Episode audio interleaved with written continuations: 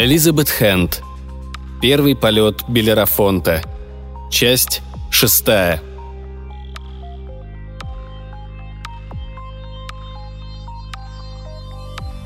Лишь через два часа они вырвались с около Вашингтоновской орбиты. Проще говоря, преодолели пробки на Кольцевой. В этих местах давно не осталось ни ферм, ни лесов.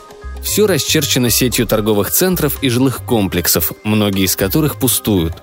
Каждый раз, когда Робби, заслышав что-то любимое, делал радио погромче, парни жаловались, что его песни перебивают звук в их наушниках.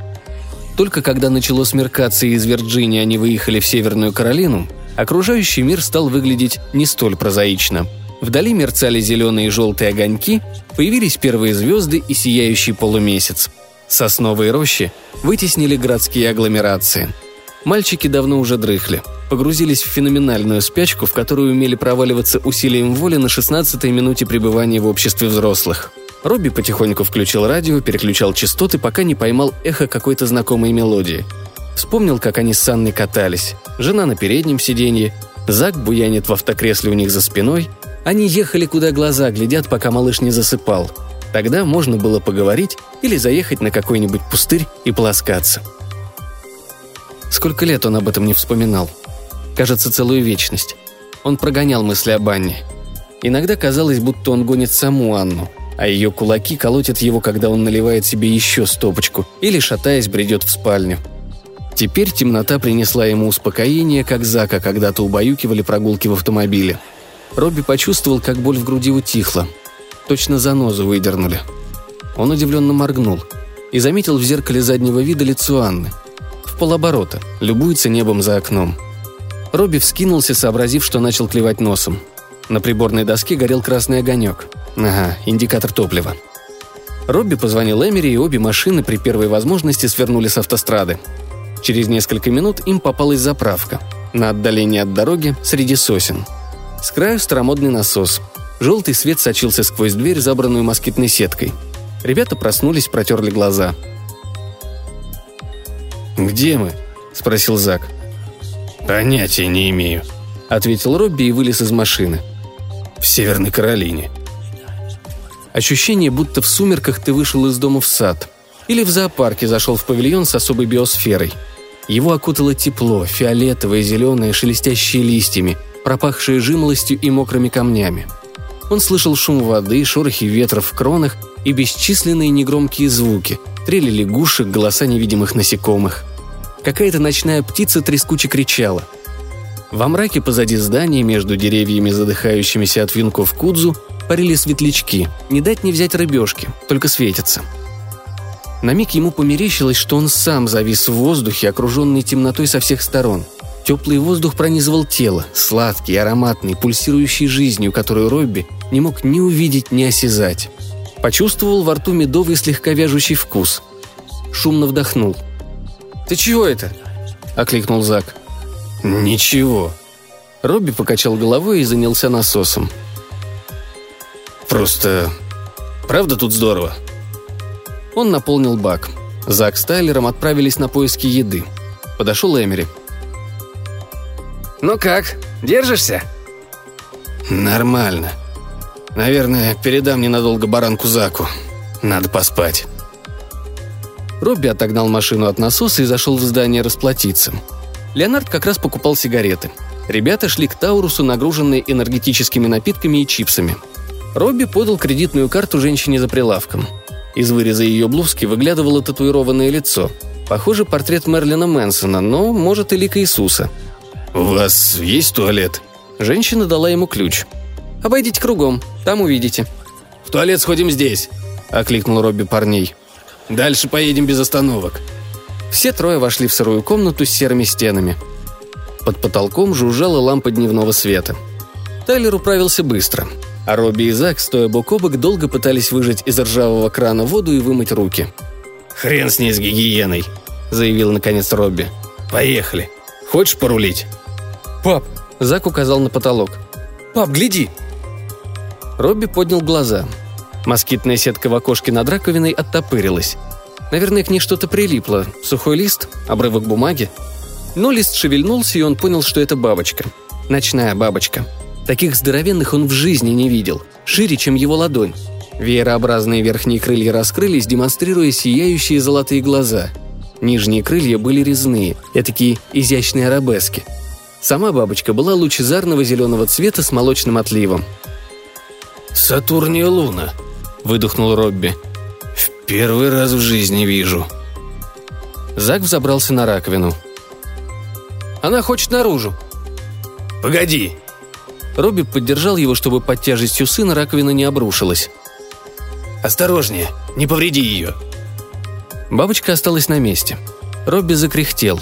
Зак весил не меньше его самого. Почувствовал, как подгибаются ноги. Сын оттянул сетку и попытался освободить бабочку. «Она застряла! Никак не получается!» Бабочка слабо билась.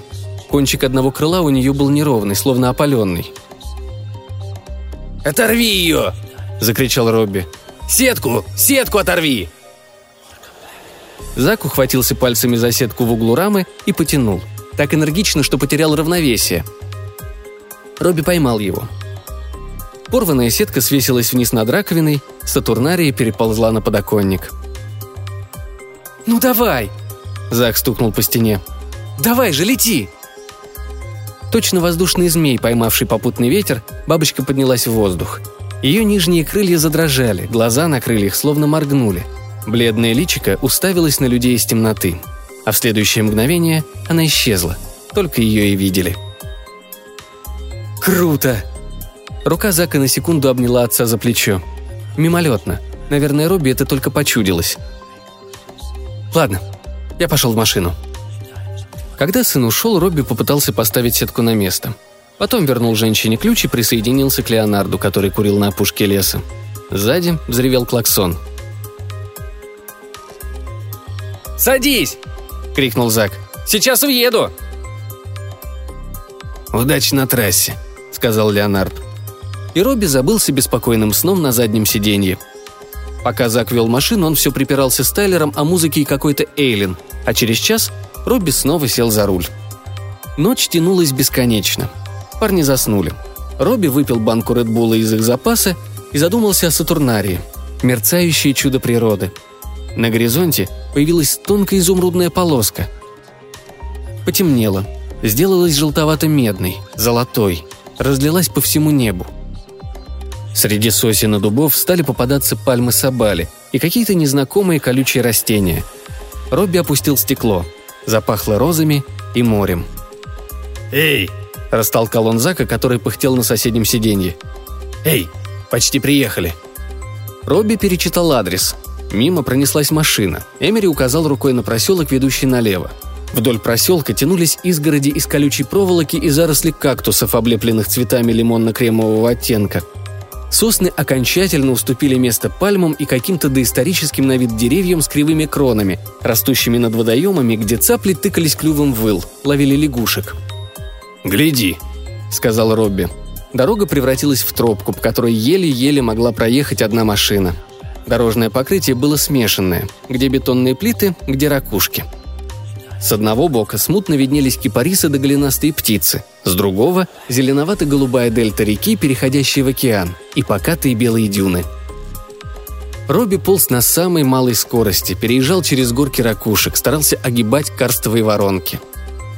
Через четверть мили мощенная кое-как дорога закончилась. На земле валялись смятые и заржавевшие железные ворота, заросшие вьюнками. С кипариса свисала облезлая вывеска – Добро пожаловать на остров Кауана. На багги-дюноходах въезд воспрещен. Они проехали мимо остова трейлера. Машина Эмери куда-то запропастилась. Робби достал мобильник. Сети нет. На заднем сиденье зашевелился Тайлер. «Эй, Роб, мы где?» «Уже тут. Только где это тут?» «На острове, в общем». «Ништяк!» Тайлер перегнулся через спинку сиденья и растолкал Зака. «Подъем!» Робби вглядывался в заросли, высматривал что-нибудь отдаленно напоминающее постройки. Пытался припомнить, какой ураган потрепал этот участок побережья и давно ли. Два года назад? Пять лет? Казалось, здесь уже несколько десятилетий не ступала нога человека. Повсюду поваленные пальмы с жесткими красновато-бурыми листьями, похожими на ржавые кинжалы – Некоторые уцелели, но ветер обкорнал им кроны. На асфальте грелись кислотно-зеленые ящерицы, сквозь битум прорастали папоротники. Руины террасы навесов торчали из гор досок и штукатурки в черных разводах плесени. Правда, кое-где в джунглях цветущих вьюнков попадались уцелевшие просто-таки невредимые бунгало. Но ни людей, ни автомобилей, если не считать внедорожника, раздавленного упавшим столбом. Магазин только один – скромная продуктовая лавка с кирпичным фасадом и разбитыми окнами. Внутри виднелись призрачные контуры прилавков и полок. Как в 28 днях. Зак испепелил отца взглядом. Роб пожал плечами. «Скажи это нашему академику Звездного флота», он съехал в глубокую колею, увидев машину Эмери, припаркована под здоровой пальмой. Тропинка, обозначенная кучами плавника, вела к старому деревянному каркасному дому на сваях. Дом был окружен зарослями цветущих кактусов и жимолости. Вместо газона – мозаика из ракушек, концентрические круги и спирали. На террасе, подгоняемая бризом, кружилась облупленная красная карусель. Свисали обмякшими коконами веревочные гамаки. «Чур я там ночую», — сказал Тайлер. Леонард, загадочно улыбаясь, рассматривал дом. Эмери уже взбежал по неровным ступенькам к двери. Приподнял коврик из кокосового волокна, что-то нашел. Распрямился, ухмыляясь. «Сюда!» – прокричал он, отперев дверь, и другие припустились бегом. Линолеум на полу был припорошен тонким слоем песка. Меблировка разномастная. Плетеные кресла, кушетки с выцветшими подушками, парусиновый стул на каркасе, подвешенный к потолку на цепочке. Когда парни усаживались в него, он зловеще скрипел. Бриз колебал пыльные белые занавески. По полу сновали хамелеоны. Тайлер пошел в душевую на улице и тут же выскочил оттуда с воплем. Увидел паука, черную вдову. Свет был, зато не было ни кондиционеров, ни телевидения, ни интернета. «Триста долларов в мертвый сезон. Чего ты хочешь?» — сказал Эмери, когда Тайлер принялся ныть.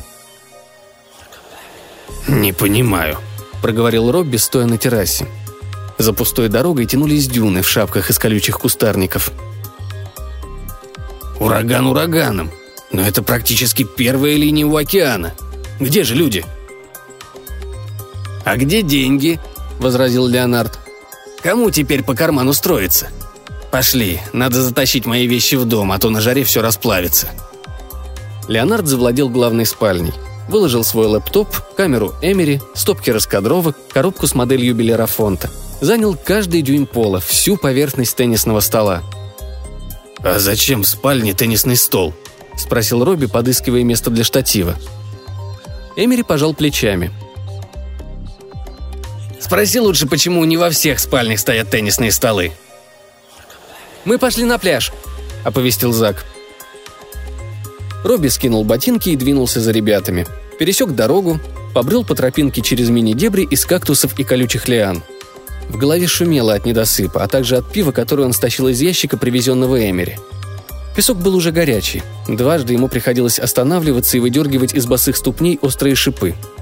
Через тропинку перебралась рогатая жаба, потом сцинк синим языком. Робби услышал смех своего сына и звук прибоя. На вершине крайней дюны густым ковром росли мелкие желтые розы, и их благоухание, какое-то мыльное, смешивалось с соленым ветерком. Робби наклонился, сорвал горсть лепестков, подбросил в воздух. «Не худшее место для полетов, а?» Обернувшись, он увидел Эмери голова до пояса. Тот вручил Робби бутылку текаты с ломтиком лайма, вставленным в горлышко, и отхлебнул из своей. «Красиво!» Робби выжил в пиво лайм и тоже выпил. «Но это модель. Она не полетит». «Знаю», — проговорил Эмери, глядя, как Зак и Тайлер скачут на мелководье, брызгаются друг на друга, взметая маленькие радуги. «Но скажи, разве плохой предлог для отпуска?» «Отличный», — отозвался Робби и съехал по дюне к ребятам.